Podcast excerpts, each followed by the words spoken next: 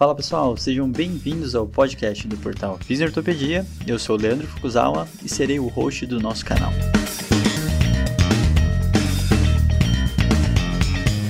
Esse podcast tem como função ressignificar o papel do fisioterapeuta em tempos modernos.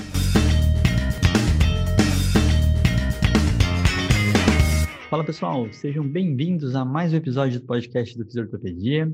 E dessa vez eu estou aqui com um grande colega, um grande amigo, Júlio Fernandes, diretamente do GERF, dos seus dois doutorados e de todos os lugares aí, um grande amigo da vida. E eu já começo, vou começar aqui levantando a bola dele, que o Júlio é minha primeira referência profissional, é um dos primeiros filhos do GERF que a gente falava, né? Então, pós Santa Casa, todo mundo queria trabalhar com o Flávio, e o Julião era a nossa referência lá. Júlio, seja mais do que bem-vindo. Eu, é bom, então eu primeiro agradeço o convite, né? Muito obrigado, Fuco, muito obrigado, Rafa, pelo convite. Eu confesso que eu já estava olhando esses podcasts e louco pra, de vontade de participar também, e enfim, o convite chegou, então muito obrigado. Tá, mas também não forcei esse convite, ele foi natural, tá, gente? Deveria ter se convidado. Ah, tá certo. Da próxima já não vou ter tanta vergonha assim.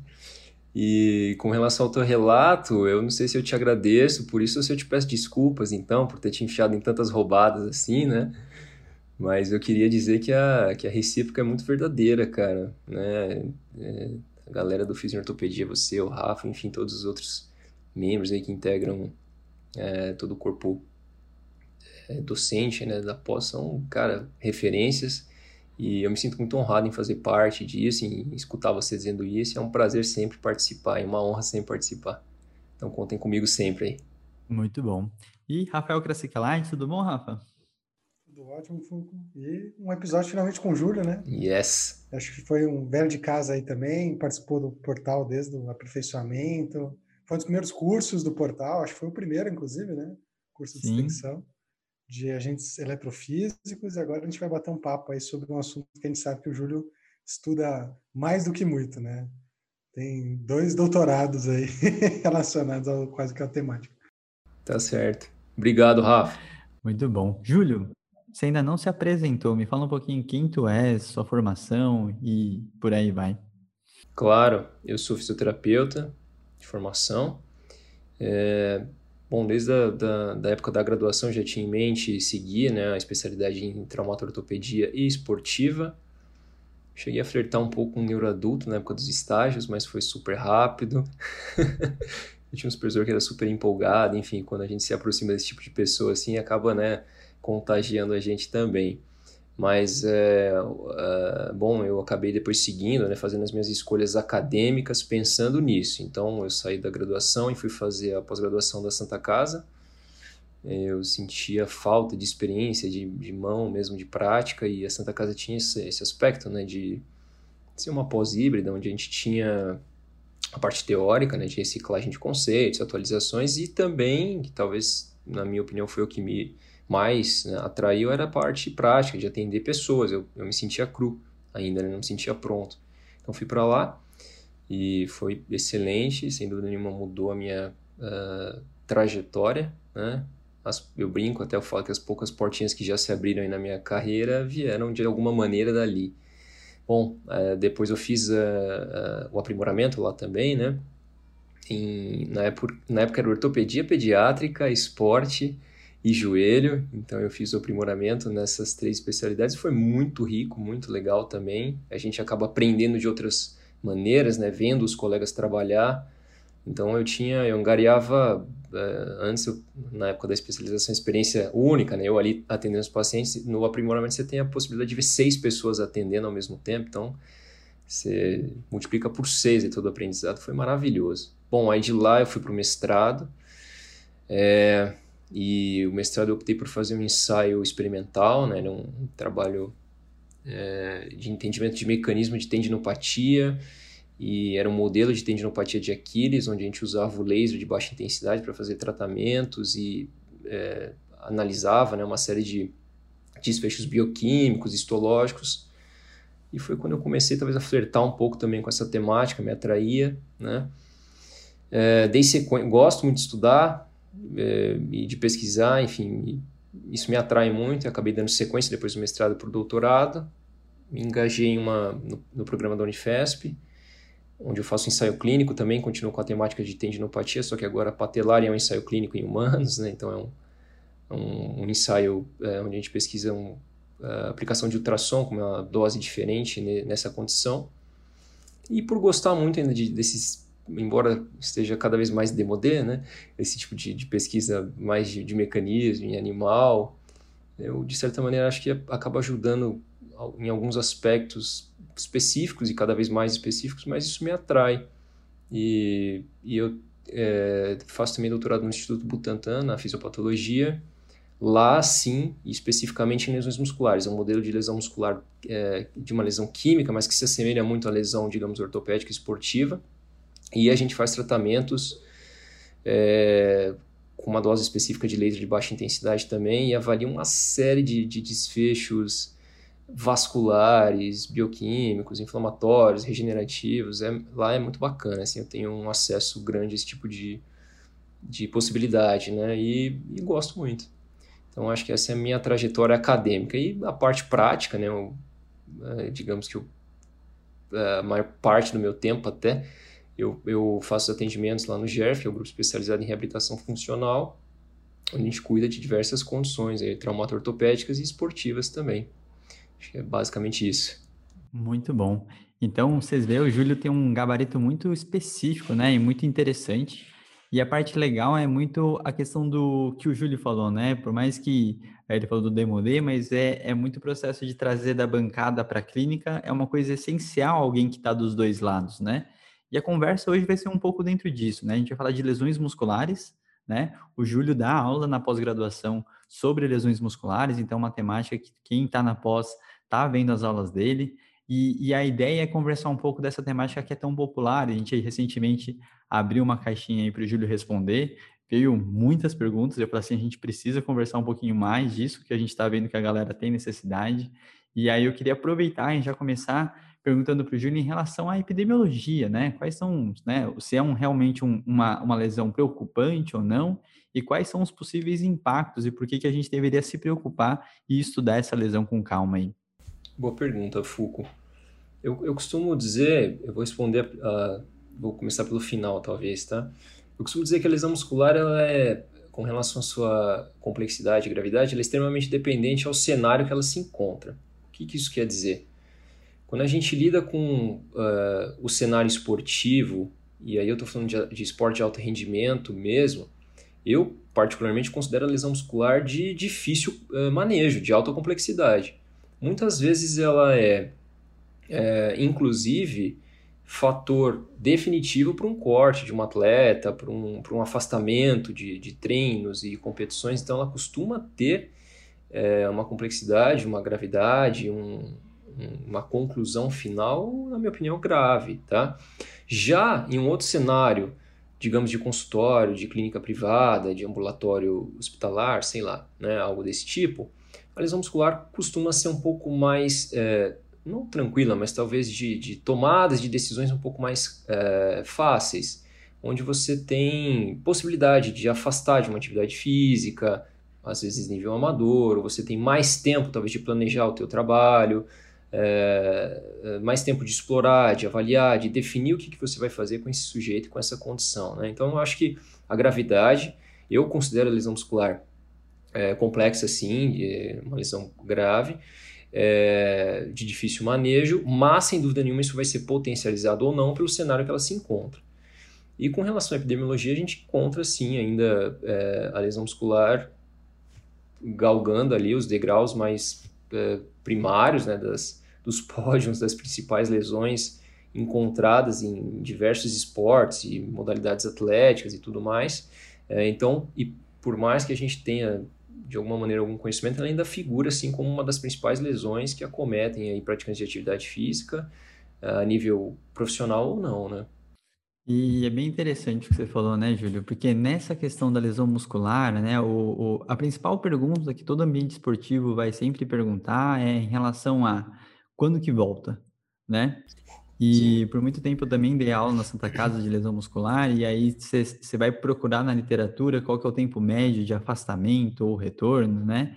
E aí tem uma literatura que, que é bem interessante, que eles falam de 2 a 60 dias, né? Então, nessa hora a margem é meio grande, e aí eu sempre brinco, né? Imagine o Tite vai lá e te pergunta, fala, e aí, o cara volta quando? Oh, tem uma margem de dois dias a 60. então, a gravidade está muito relacionada a isso, ao contexto que a pessoa está inserida, o quanto que rápido precisa retornar, né? Fora que o diagnóstico também é uma coisa bem, bem específica, né? A gente tem, eu lembro muito da seleção, principalmente as lesões traumáticas, né? As famosas paulistinhas, elas davam muito trabalho, porque não é uma lesão que você tenha muito recurso para acelerar, né, Júlio? Então, se a gente falar de tratamento acelerado na lesão muscular, a gente consegue falar desse processo, biologicamente falando e até clinicamente falando? A gente consegue sim falar desse processo. Evidentemente que ele não vai caber em todas as condições né, que acometem é, o tecido muscular, as pessoas que têm queixa vinculadas ao músculo. É, existem algumas situações onde a gente consegue talvez adiantar determinadas abordagens, onde é, eu estou querendo dizer que a gente não é extremamente dependente ao desenrolar é, do reparo microbiológico, digamos assim, dessa lesão para poder entrar ou não com determinada intervenção, por exemplo, em determinada situação, condição, lesão, a gente pode entrar com um exercício de forma um pouco mais precoce, antecipada, e não necessariamente esperar algumas fases rolarem, algumas semanas passarem para poder fazer isso. É, já em outros casos, não, a lesão acaba sendo um pouco mais grave, uma lesão estrutural, onde você tem um gap grande, uma perda funcional grande, você precisa de alguma maneira também ser coerente com aquilo, né? E ser um pouco mais passivo e restritivo com relação a escolhas terapêuticas. Então dá para a gente falar em aceleração de acordo com a condição que você está lidando. Você citou bem também outras condições que a gente às vezes esquece, né, que são essas traumáticas, contusionais. Eu até levanto uma bola de uma que eu considero de super difícil manejo, que é o dolorimento muscular tardio, aquela dor de sobrecarga, que no esporte alto rendimento acontece pra caramba, é o preço que se paga, muitas vezes por, por cargas de treinos eh, mal controlados, dosados, pensados ou não, enfim, mas de alguma maneira isso vai passar pelo teu cotidiano. E, e de novo, a gente tem também é, poucas possibilidades aí de atuar uma vez que ela está instalada. Né? A gente consegue amenizar um outro sintoma, mas ser efetivo de fato é difícil. Né? Então, o grande lance é controlar para não aparecer. Uma vez que ela está lá, o nosso poder de modulação desses, desses sintomas é baixo. Né? Então, ela também é de difícil manejo. E aí não tem muito como acelerar, e a gente tem que acabar respeitando, amenizar os desconfortos e sintomas, mas existe um tempo né, é, autolimitado dessa situação. É, legal. E tem uma parte que eu acho que vai fazer muita diferença, que eu acho que tem muita confusão ainda, até no meio profissional, né, se a gente for falar entre os fisioterapeutas, que é a questão de nomenclatura, né, Júlio? Então, assim, as classificações das lesões musculares, você tem a classificação de 1, 2, 3, aí você tem aquela questão dos nomes mais populares, né, da distensão, contusão, e aí Galvão Bueno dá um show de nomes diferentes para falar de gravidade diferentes, né? E, Sim. e aí é, é muito importante esclarecer para o pessoal quais seriam a, as classificações mais usadas, né? E o que, que isso realmente Sim. faz diferença, né? A gente sempre fala que uma classificação só é relevante se ela mudar o que a gente vai fazer clinicamente falando, né? Caso contrário, essa classificação é só um nome que a gente acaba não perdendo tanto tempo hoje, né? É, você citou um ponto também, um tópico bem é, curioso. É comum, quando a gente está batendo papos ou em aulas, enfim, sempre surgir essa pergunta: qual a melhor classificação? Melhor, pior, acho que isso é muito relativo, né? Isso vai depender de uma série de pontos, fatores, do teu contexto. Por exemplo, na, no Reino Unido, é, eles usam uma classificação que é dependente do exame de imagem e principalmente para as lesões dos isquios tibiais. E funciona super bem, eles conseguem ter fazer com que os atletas retornem precocemente à prática esportiva, é, tem bons resultados clínicos e todo o conceito de entendimento, de prescrição de tratamento é de alguma maneira baseado no exame de imagem, tá? E, e, e tem literatura, até tem saído alguns artigos até recentes, se não me engano, no último mês saíram dois, onde essa classificação britânica esteve ali por, por trás, né, ou, ou como a base do, da prescrição dos tratamentos, e funcionou super bem. Então eu não, não ousaria dizer que essa classificação é ruim ou ela é pior. Ela faz muito sentido para esse contexto. Entretanto, para ela funcionar, abrindo aqui um parênteses, há necessidade de você ter um time muito coeso. Então, a partir do momento que acontece essa lesão muscular, é, o médico que está deparando, o profissional de saúde que está se deparando com ela, já sabe o que fazer, como pedir o exame, como interpretar, o que olhar. Então, existe, de alguma maneira, uma, um treinamento, talvez, ou uma homogeneidade do entendimento da condução dessa situação. Tá? Isso talvez favoreça a obtenção dos resultados. Uh, já a classificação clássica, né, aquela em graus, eu também não tenho assim. É, é, ela pode funcionar muito bem, eu não tenho grandes ressalvas com relação a ela. É, com exceção a, a, a, algumas situações. Por exemplo, se a gente não tiver um, uma padronização de entendimento dessa classificação, do que olhar para essa classificação, em que momento usá-la, eu acho que ela pode gerar algumas, alguns problemas e não trazer benefícios. Então, quais são os problemas? Ela é muito dependente do exame de imagem, é, ela não tem um certo padrão com relação ao entendimento desse exame de imagem, é, não há uma homogeneidade com relação à, à, leitura desses achados. Muitas vezes um profissional fala que ali tem um grau 1, outro fala que é um grau 2. Isso acaba prejudicando até o, depois o que você vai é, planejar com relação a tratamento. E ela, na minha opinião, muitas vezes deixa em aberto isso. Talvez ela diferencie uma lesão mais branda de uma mais grave mas dentro dos graus mais avançados, 2, 3 ou 4, de acordo com a literatura que você está seguindo, ela diferencia pouco o tratamento. Então, na minha opinião, a classificação para qualquer condição musculoesquelética, acho que qualquer tipo de classificação só se torna de, de verdade relevante quando ela direciona o raciocínio clínico, né? Senão eu acho que tem muito mais vaidade na, na história, você tem até mais chance de se complicar do que de se é, é, otimizar, digamos assim. E tem uma outra terceira, que é a que eu particularmente gosto mais, que é a classificação desenvolvida mediante o consenso de Munique, que alguns profissionais e experts da área se reuniram, uh, tiraram a dependência do exame de imagem, né, e, uh, dividiram as classificações, uh, dividiram as lesões entre diretas, indiretas, estruturais, funcionais, né, e as, as funcionais acabam sendo subdivididas em quatro tipos, é, eu acho que ela fica, ela é um pouco mais aplicável, digamos, principalmente em situações e cenários onde a gente não tem tempo, treinamentos de fazer uma padronização do entendimento desse, dessas lesões. Então, eu particularmente, né, para o meu é, contexto, essa daí acaba sendo melhor. Mas isso é muito relativo e vai depender de onde é que você está e de como é que você vai querer conduzir esse tipo de situação.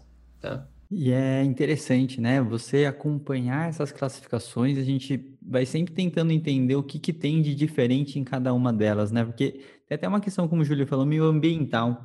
Se você vai em alguma escola diferente, você vê que eles usam outra classificação, olha outros pontos, né? Sim. É muito interessante a gente estar aberto, mas ao mesmo entender da onde que está vindo, se não é uma coisa cultural do local mesmo, ou se realmente tem alguma aplicabilidade uh, específica, né? E aí, já pulando para uma parte um pouco mais prática, né, Júlio? Se a gente for falar na avaliação de uma lesão muscular, né? É, quais são os principais pontos que a gente tem que olhar, não pode esquecer, para realmente entender aquela lesão muscular de uma forma mais interessante e até poder dizer alguns fatores prognósticos do quadro daquele paciente? Tá. Bom, com relação à, à avaliação, eu acho que sempre é, eu vou voltar um passinho só, tá? Mas eu acho que é sempre, eu particularmente sempre gosto de entender quando eu estou avaliando esse sujeito, primeiro, qual talvez seja a, a principal característica daquela condição. E o que, que eu estou querendo dizer com isso? Essa lesão, essa queixa, essa condição que o paciente se encontra tem uma característica de aspecto mais estrutural ou mais funcional? É, ou seja, a lesão de fato tem uma influência grande no sintoma, nas disfunções, ou não? Ela gerou repercussões secundárias, isso fez com que a performance estivesse alterada, as deficiências funcionais aparecessem. Então eu sempre tento, de alguma maneira, encontrar o quanto é, a característica da condição ou não está influenciando ou não naquela situação. Tá? Então, talvez esse seja o primeiro aspecto. O segundo que eu acho muito relevante é você determinar uma linha de tempo, né? No esporte isso é muito mais fácil, muitas vezes se você estiver na beirada da quadra, do campo, você consegue delimitar o, o T0 né, da lesão. Então, acho que é, é, mas quando você não tem essa possibilidade, eu acho importante você é, delimitar uma linha de tempo, entender quando essa lesão aconteceu, em que momento o paciente está, e tentar casar e conectar essas informações com a condição atual, com a queixa atual. Muitas vezes ele está numa fase inicial da lesão muscular, mas a repercussão funcional é baixa. E isso vai fazer com que eu entenda que eu posso, talvez, é, ser um pouco mais dinâmico nas minhas abordagens.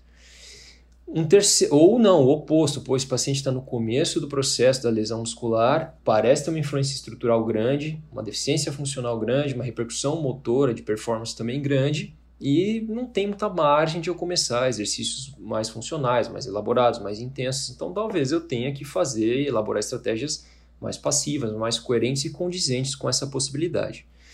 Mas o ponto mais importante, talvez, disso tudo que eu estou falando é explorar o máximo possível essas possibilidades no teu exame físico, né?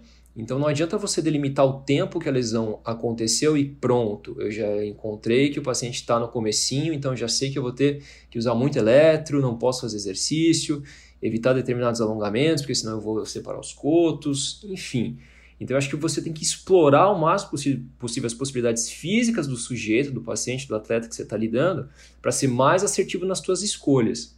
E aí eu acho que está o pulo do gato. Né? Eu particularmente não gosto dessa, dessa ideia de, ah, porque eu sou fisioterapeuta do esporte, eu acelero todos os meus protocolos. Eu acho que quando você define melhor a tua estratégia, o resultado chega mais rápido, né? Mas não correr com implementação de abordagem. Eu acho que aí está um erro é, que costuma ser comum, infelizmente, né? Mas, e, e costuma gerar um preço grande a ser pago. Então, na avaliação, acho que são importantes, entre outros aspectos, mas, no geral, esses três fatores. Entender a influência da repercussão estrutural ou funcional na condição do sujeito. O segundo, delimitar uma linha de tempo e ver se isso é coerente com a queixa do paciente, com a condição real dele. E o terceiro, explorar o máximo possível o exame físico. Testar flexibilidade, testar força, testar força específica, força aplicada, movimentos funcionais e ver quais são as suas possibilidades, tá? Boa. Então, agora eu vou falar de uma situação mais específica, Júlio, que aí é aquela pergunta que eu acho que para quem nunca passou por isso, né, tem um pouco de dúvida de se a gente está num contexto esportivo, no campo, jogadora caiu, a gente vai dar aquela olhada, o que, que a gente olha para saber se, se, a jogadora continua ou não em campo, né? Continua ou não jogando. Aquela avaliação muito breve, né? Eu acho que é uma coisa que às vezes é meio de bastidor, assim, e muitas vezes até a gente aprende meio na raça, né? O como que decide aquilo. Então, fala um pouquinho dessa situação específica, se a gente estiver falando de lesão muscular, obviamente, né? Claro. É, bom, dentro dessa condição, óbvio, né? Mas, é, e talvez a gente possa até pensar de alguma maneira em outras. Mas existe sim é, uma característica importante. Quando, quando a gente está na beirada de quadra, na beirada de campo, Claro que a gente se envolve, né, principalmente no esporte de alto rendimento, a gente quer ganhar o jogo também, são seres humanos sentados ali na casa mata, eu torço, você se envolve de verdade esportivamente com aquilo. Mas a gente não pode esquecer que está trabalhando, né? E a nossa função ali é, de alguma maneira, é, preservar quem está envolvido né, no evento. É, é muito importante você estar atento ao momento que a lesão aconteceu. E o porquê que eu estou falando isso? Primeiro, em geral, as lesões graves elas têm uh, características de, de abandono do gesto, de parada abrupta da situação, uh, de movimento aberrante. Então é algo que você bate o olho e foge do padrão de normalidade. Você fala, nossa, que estranho, nossa, que grave, nossa, me chamou atenção. Então é algo que geralmente você bate o olho e tem uma característica que não é muito bacana. Eu não sei talvez descrever em palavras isso, mas eu tenho certeza que a gente já olhou na, na TV algum jogador de futebol famoso que deu aquela corridinha e deu só aquela leve massageada na posterior de coxa para justificar uma bola que não alcançou. Aí deu aquela alongadinha miguezinha assim, tudo bem, já passou e segue o jogo, né? E também a gente já viu aquela é, lesão grave que se olha e choca, né? Assusta, sei lá. O Anderson Silva, na, na época do, do UFC, que ele foi chutar o adversário, né? golpear o adversário, ele teve aquela fratura é, de diáfise de tíbia que choca pra caramba, né? A gente vê ali o, o membro, enfim, se movimentar de uma forma aberrante. Então isso faz com que você tenha uma ideia, entre aspas, do que, que você vai lidar quando você adentrar a quadra, adentrar ao campo, adentrar o lugar, o ambiente de prática esportiva. Então isso te ajuda, de alguma maneira, a tomar a primeira decisão de todas, que é, é condição ou não, né, preservação desse atleta na prática ou não, é, gravidade ou não. Então, estar atento ao momento da lesão, na minha opinião, te ajuda a tomar uma decisão importante e em um ambiente que muitas vezes não é o ideal, com pouco tempo para poder entender e explorar mais sintomas e características daquela condição, né? Então eu acho que é algo muito relevante sim e importante, principalmente para quem está no dia a dia do esporte de alto rendimento, estar atento ao momento que a lesão aconteceu. Perfeito. E é um raciocínio muito rápido, né? O que o Júlio está falando, se eu colocar num nome, eu colocaria em plausibilidade biológica, literal, né? Para ver se aquele evento seria o suficiente para lesar, é, lesionar e impactar tanto quando o jogador está expressando, né? E tem toda aquela situação do, do, do, do jogo em si, né? Mas isso são coisas interessantes. É, e aí, se a gente for falar das primeiras abordagens, Júlio, e você falou também um pouquinho da parte de eletro, que é uma área que você domina, a, a eletro ela está sempre nesse limítrofe, né? Confia, não confia, placebo, não é placebo, né? E aí, nessa hora que a gente está falando de lesão muscular, eu acho que ela entra com diversos papéis e é bem legal separar todos os agentes eletrofísicos para conseguir conversar, né? Nessas primeiras abordagens, né, não só agente eletrofísico, o que, que a gente preconiza aí, e aí depois aproveita e usa a sua expertise na parte de, de, da parte de agentes, né? Então, por favor. Tá bom. Bom, é, com relação à abordagem, é, por muitos e muitos anos, é, toda a escolha terapêutica, todas as formas de abordagem que a gente usava se baseava pura e simplesmente na cascata microbiológica do desenvolvimento, da, né, desenrolar da lesão muscular. Então, digamos, nas primeiras duas semanas, em ortopedia tem muito isso também, né? Você falou entre 2 e 60, então Ortopedia é sempre 0, 2 semanas, 2, 4, 4, 6, 6, 8, e assim a gente vai até 16, né? Quando é grave, aí super grave de, de, de 16 para cima, semanas. É, então, a lesão muscular ela andava junto com essa característica. De, da, do T0 até a, a segunda semana, a gente tinha o entendimento inflamatório, é, bioquímico irritativo, agudo, onde a gente teria uma estratégia fisiológica do organismo para fazer o clearance, né, a limpeza, a retirada dessas células musculares né, que, que, entraram em apoptose, morreram, enfim, e ficaram ali ocupando espaço, mas não tinham mais função. Então a gente tinha uma série de situações inflamatórias voltadas para isso. E a gente tentava de alguma maneira controlar esses, é, essas, essas condições, né? então modular, é, reduzir talvez algumas substâncias irritativas em excesso, e ao mesmo tempo uh, favorecer uh, a parte boa dessa história. Tá? Então todo o conceito de tratamento, inclusive com eletro, era pensado em cima disso. A partir da segunda semana mudava-se um pouco a característica, entrava-se numa fase mais de uh, proliferação, atração de células satélites, enfim. E aí também podia se usar às vezes até o mesmo recurso de eletro, né, mas já com dosagens pensadas nesse, nesse lance e entrava depois uma fase mais final de remodelamento, onde teoricamente você podia usar até o mesmo agente eletrofísico com uma dosagem, sei lá, no começo eu usei um ultrassom pulsado com uma dose específica, de um entendimento inflamatório, e no final estou usando um contínuo, onde eu quero mais calor, eu quero uh, de alguma maneira gerar uma, uma alteração estrutural ali naquela fibrose, enfim, naquele tecido em si.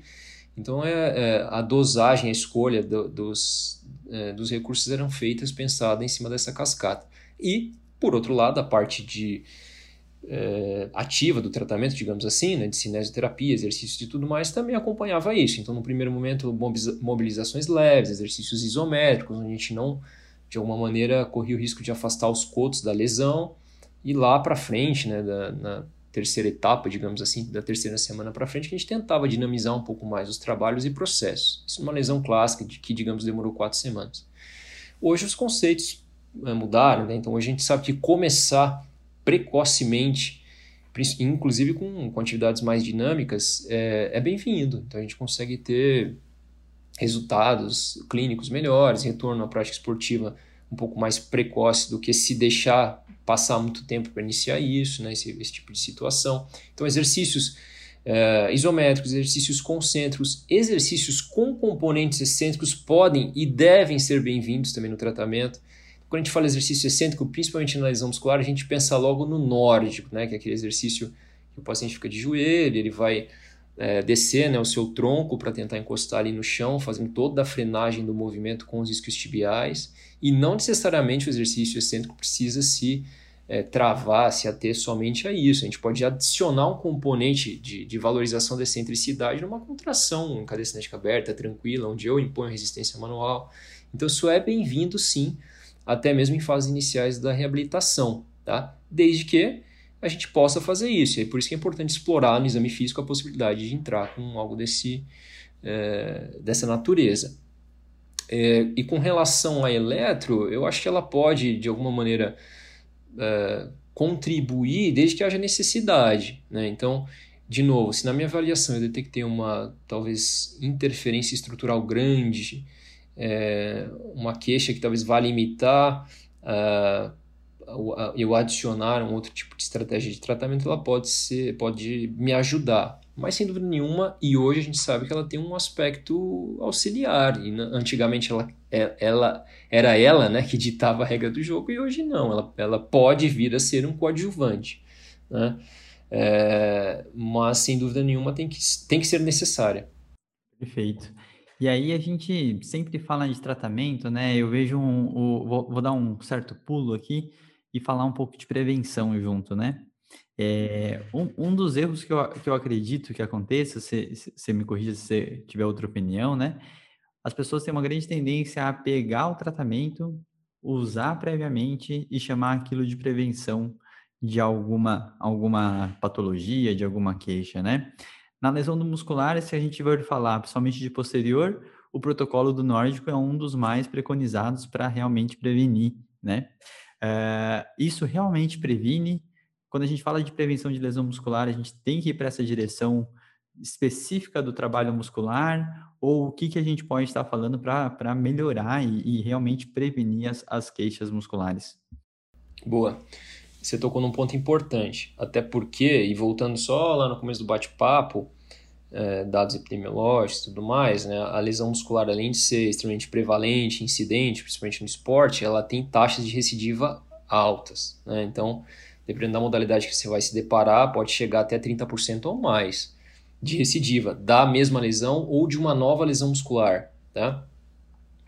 É, que de alguma maneira esteve associada com esse processo. E, e a gente sabe muito bem que recidiva de lesão nunca é legal. E, de novo, num cenário esportivo, ela se torna é, muito mais valorizada, todo mundo quer achar né, o, os culpados disso, enfim, é, é sempre um estresse é, super excessivo nesse tipo de situação. Então é legal a gente tentar estabelecer um programa de prevenção. E um outro aspecto também que eu acho relevante ressaltar é que, quando a gente fala de prevenção, não é que eu vou extinguir as lesões musculares ali, né, da, da, daquele cenário. Elas vão, infelizmente, aparecer em um momento ou outro. A ideia, então, é minimizar ou fazer com que eu tenha taxas mínimas desse tipo de condição no, no, no, no meu dia a dia ali, de, de trabalho, né? É, com relação ao nórdico, sim, faz sentido pensar nele quando a gente quer é, pensar e prevenir lesões dos isquios tibiais, né? Então, digamos que eu vá trabalhar numa modalidade que conhecidamente seja uma lesão muito incidente, prevalente, eu acho que vale a pena a gente pensar nesse tipo de protocolo. Existe também o, o protocolo de exercício de Copenhagen, quando a gente pensa em adutores, né, que tem conceitos similares, onde existe uma valorização do excêntrico. É, porém, a gente tem basicamente esses dois protocolos, é, digamos, estudados e bem estabelecidos na literatura. E para as outras lesões musculares, né? É, o que a gente faz na prática é tentar, e com é, cautela, uh, gerar uma certa transmissão de conhecimento disso. Então a gente resgata esses conceitos de centricidade e tal e tenta de alguma maneira aplicar para outros grupos, grupos musculares. É, além disso, a gente sabe também que é, é, bom condicionamento com relação à força muscular pode de alguma maneira ajudar uh, na prevenção, né, eu atingir esse objetivo. E existem alguns outros fatores que são extrafísicos, que eu acho que, que aí mora também a, a grande dificuldade, né? Então, por mais que eu tenha um protocolo super ajustado, pô, todo mundo fez o excêntrico bonitinho, é, por que, que essas lesões continuam acontecendo? Eu acho que existem fatores que estão além do que a gente pode é, controlar, digamos, né? Então, é, o que é super difícil, controlar a carga de treino. Se eu não tiver uma boa estratégia de controle de carga de treino, principalmente no esporte, eu tenho maior chance de ter lesões musculares ou recidivas de lesões musculares. E isso nem sempre é fácil de ser feito. É, outra, outro aspecto importante e legal de ser falado, né, que a gente, é, se eu não tiver um, um, uma boa abertura de conversa e diálogo dentro de, do departamento técnico com o médico, eu também tenho menor chance de ser efetivo. É, Quando eu volto essa atleta, né, pro, faço retorno à prática esportiva e ela volta de alguma maneira sob pressão, tem que jogar, tem que performar em alta intensidade logo de cara, tenho mais chance de ter recidivas de lesão ou novas lesões, enfim, então tem uma série de fatores que muitas vezes a gente não consegue controlar muito bem que podem influenciar esse tipo de situação. Tá? É, intervalos pequenos entre jogos, isso no Brasil é uma, uma realidade grande, principalmente no futebol, isso também aumenta a chance de, de lesões musculares novas ou recidivas, enfim, então a gente tem uma série de fatores que podem influenciar também que não são necessariamente físicos. Isso é um ponto importante antes talvez a gente virar essa página. Lembrar sempre que o programa de prevenção de lesões musculares ele é uma parte do programa de prevenção de lesões. Né? Então, quando estiver no esporte, não adianta eu falar assim, tá, vamos fazer o nórdico, o Copenhague e está resolvido, está todo mundo blindado aqui, né? E não é verdade. Então é, é uma lesão corriqueira, mas não pode ser a nossa, o nosso único foco dentro desse tipo de, de abordagem e ideia, né? Uhum. É, é bem interessante, na, no geral a conclusão é meio parecida de sempre, né? Que é muito esse contexto dependente, porque a dose é um grande segredo ainda, acho que da reabilitação e da prevenção especial, né? Então, a, a, é legal sempre lembrar que eu não sei quantos de vocês já praticaram o exercício nórdico ou de Copenhague, eles são exercícios pesados, né? Então, quantas vezes não é a gente causando a lesão, a dor muscular, né, no, no atleta, porque a gente colocou um excesso de exercícios de um exercício que ele tem uma, uma sobrecarga interessante, né? E aí pode ser que a gente saia um efeito inverso, né? E acaba sendo negativo. E você pensar de uma forma muito cega só no protocolo, né? Acaba dificultando que aquele jogador se recupere de algum estímulo que já esteja numa rotina, assim como o Júlio falou, né? Se eu tenho um intervalo muito curto entre jogos ou entre temporadas, e aí você quer colocar uma carga de exercícios que ele não está acostumado, existe uma grande chance de não, não, não ser interessante o resultado que aquele exercício pode ser proposto, né? E, e, o controle de rotina de todos os aspectos, ele é muito interessante, né? De uma questão de multifatoriedade, de qualidade de sono, nutrição e todos esses aspectos. Eu acho que isso é muito interessante. Eu vou aproveitar, vou puxar um pouco o Rafa aqui, que está quietinho, e, e, pensar em, em, dores até musculares. O Júlio falou um pouco desse processo da recidiva, né? Que é muito frequente o jogador ir, voltar, é o clássico cara que fica indo e voltando. A gente consegue aplicar as, os entendimentos da dor crônica dentro dessas lesões musculares, Rafa? Ou é uma condição que talvez a gente não consiga ser tão específico com esses entendimentos? Eu acho que isso vai muito no que a gente a gente discutiu isso outro dia com o espanhol, né? Essa muitas vezes é, abrangência do que é chamado de lesão no esporte.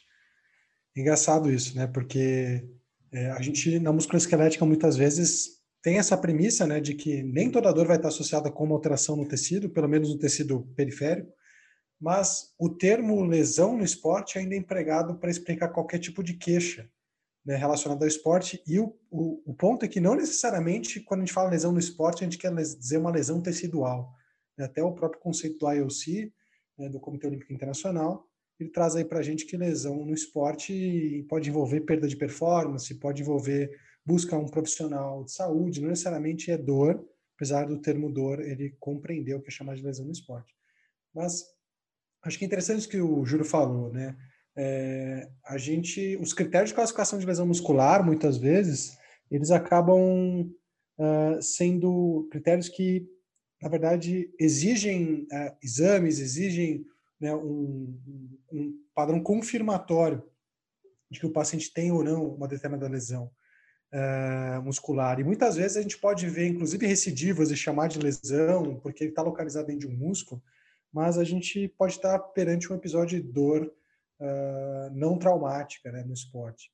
Então, acho que até um pouco do que nos motivou a gente no editorial que a gente escreveu né, para o British Journal Sports Medicine, que é, tem mais para dor do que lesão tecidual, que é a ideia de que as pessoas, é, seres humanos que praticam esporte, a gente normalmente acredita né, que o, o, atleta ele é blindado, o atleta ele é mais protegido do que o, uma pessoa que não pratica atividade física, né? E, portanto, normalmente as queixas dele vão ser mais relacionadas a, a só sobrecarga, mas igual o Júlio falou, a gente tem vários fatores multidimensionais que afetam o atleta também. Uh, inclusive, esse atleta, ele está exposto aos, ele vive, né, um ser humano, é, ele está exposto aos mesmos fatores multidimensionais que alguém que não pratica esporte, estresse, problemas no trabalho, pico, né, ou, ou, privação de sono, mas ele está sujeito a mais fatores que podem deixar ele sensibilizado relacionados ao esporte, como aumento de volume de treino abrupto, a interação dos fatores da vida dele com o treino. Uh, então, enfim, é, um, é uma situação muito complexa. Eu acho que a gente tem que, certa forma, também tomar um pouco de cuidado para não classificar toda a dor é, que parece lesão muscular como lesão muscular né, no esporte. É, até porque muitas das recidivas dentro da musculoesquelética que a gente hoje entende que elas podem ter um, um primeiro onça de dor por um motivo, às vezes até mais tecidual, e as recidivas normalmente são influenciadas por muitos fatores, né? A gente sabe, por exemplo, que a depressão é, aumenta muito a chance de pacientes com dor lombar aguda terem recidivas de dor lombar. A gente sabe que fatores relacionados ao estilo de vida também são grandes potencializadores aí de recidivas. É, e o comportamento do indivíduo também. É bem ou mal, uh, quando alguém tem uma lesão muscular, acredita que tem um, um pano rasgando ali, né, um músculo rasgando, isso, isso muda o comportamento da pessoa, muda a forma como ela vai interagir com o treino, quanto ela vai proteger aquele membro, e talvez esse seja também um dos fatores né, que podem tornar ou criar um ambiente mais frágil. Então, eu acho que a mensagem aí realmente é, é um pouco do que o Júlio falou ao longo do episódio. Né? A, gente, a gente olha para a lesão muscular, entende aquela coisa específica do esporte, aguda, do tecido, mas nem toda dor é uma lesão tecidual, e mesmo quando é, vários outros fatores multidimensionais podem é, implicar nessa recorrência aumentada, né? e a gente não olhar para eles pode ser parte do problema. Perfeito.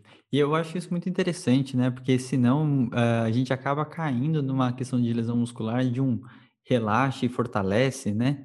Que aí fica numa terapia muito cíclica e facilita toda essa recidiva e essa dor constante que a gente está falando, né? Procurando equilíbrios e aí quem quiser, volta no episódio que a gente falou sobre correções de movimento, postura e afins, que tem um pouco desse entendimento. E acho que a lesão muscular acaba trazendo uh, ah, para tomar um cuidado para não ficar exclusivamente nesse raciocínio, né?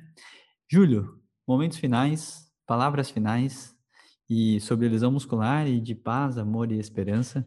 Então, por favor. é, eu queria, então, da parte das lesões musculares primeiro, né? O Rafa apontou pontos e tópicos importantes, acho que ele conseguiu definir bem aí alguma, alguns aspectos com relação a nem tudo que brilha na ressonância de fato é uma lesão e nem tudo que não brilha na ressonância de fato não é. Né? Então, infelizmente no esporte a gente tem um pouco desse problema. É, às vezes a gente é obrigado de alguma maneira a documentar. É, se não documentou e não deu certo, a culpa foi por isso, ou se documentou e também deu, é, a, claro que deu porque você tinha feito o exame e fica fácil tratar, né? Porque você identificou lá no local exato e tal. E, e assim, eu gosto, eu, eu particularmente sempre tento levar isso com um pouco de, de calma. Às vezes precisa de documento, às vezes precisa documentar, às vezes não precisa, né? Eu acho que o grande lance é você ter, de novo, uma, uma boa relação com o teu staff técnico e ter abertura para talvez conversar e entender, explicar, né? Isso é difícil, não é fácil não, né? Mas é, de alguma maneira isso tem que estar na nossa cabeça, para ter um pouco de calma com relação a isso. Tá? Principalmente no ambiente esportivo, que é algo onde a gente está sempre sob pressão, o tempo importa e é sempre relevante. Eu também não estou falando que a gente tem que né, chutar o balde, falar, não, não estou nem aí. Claro que a gente tem que se envolver e faz parte do nosso trabalho, de alguma maneira, ajudar na obtenção desses resultados e objetivos, né? Mas desde que seja de fato viável. Tá? Então, com relação à lesão, acho que a gente conseguiu explorar alguns pontos legais, de pensar ela com um pouco mais de dinamismo, é, de tomar um pouco de cuidado e cautela com relação às classificações, é, de explorar as possibilidades terapêuticas e não ter talvez receio de, é, desde que seja com, é, com coerência, claro, né, bom senso de, de abordá-las e fazer é, atividades, abordagens talvez mais condizentes com a nossa possibilidade de reabilitação, tá? Então, o exercício físico tem se mostrado cada vez uma ferramenta mais interessante para uma série de condições e para a lesão muscular, de fato, ele também é assim. Né? Então, o grande lance é saber ajustar é, e usar toda a possibilidade que você tem para poder explorar essa ferramenta. Mas é uma ferramenta. Né? E, e, com relação à parte de palavras bonitas, né, esperançosas e tudo mais, eu queria mais uma vez agradecer vocês. É um prazer grande sempre é, participar dos eventos do Fisiortopedia, enfim, bater papo com vocês.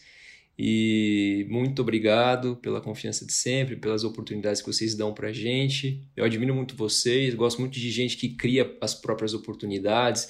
E num momento tão bagunçado como foi essa pandemia, vocês jogando energia para cima e vamos entrar com pós-graduação e curso e plataforma. E cara, isso é fantástico. Então, olhar vocês de alguma maneira dá um gás, dá uma energia assim de, de de, de olhar com positividade esse tipo de situação e ver o quanto que a gente pode ser ainda efetivo mesmo nesse tipo de cenário, né? Então eu queria, além de agradecer, parabenizar vocês, sigam firmes e fortes, no que eu puder ajudar, estou sempre à disposição. Sensacional. A gente que agradece, Júlio. Sua presença é sempre muito bem-vinda, né? Então, acho que a gente conversou diversos aspectos super interessantes sobre lesão muscular, o Júlio está preparando um curso mais prático, né? A gente está elaborando esse curso, a gente só está esperando baixar um pouco essas questões pandêmicas aí para montar alguma coisa diferente, né? Então, tomar, tomar a segunda dose especificamente. em especial. para a gente poder aglomerar um pouquinho. Exato. O Júlio é um infiltrado lá no Butantan, quem sabe acelera alguma, alguns processos, né? Tá certo. É... Embora esteja lá, eu tomei AstraZeneca também, ok, segue o jogo e vamos nessa. é, o clássico é, é a que tem, né? Exato. É, então a gente encerra a nossa conversa aqui, lembrando que esse curso vai ter na plataforma Star no segundo semestre, se tudo der certo, se essas vacinas saírem vai dar, vai dar. antes, né?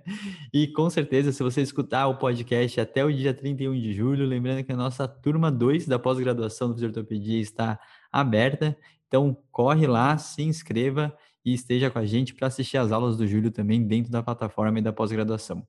Um grande abraço para todo mundo e valeu!